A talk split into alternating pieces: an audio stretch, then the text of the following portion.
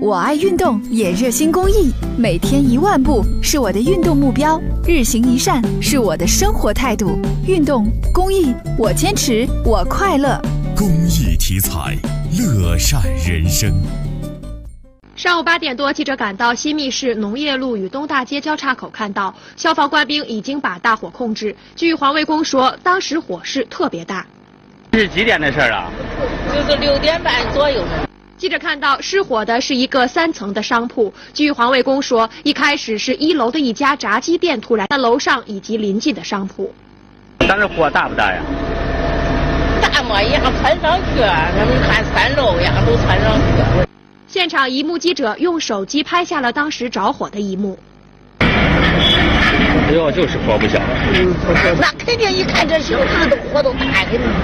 大火被扑灭后，记者看到一至三层都被烧得面目全非。经消防人员清点，楼下一共有六家商铺被烧毁。眼镜店，我是瓜子儿，是是是炒瓜子儿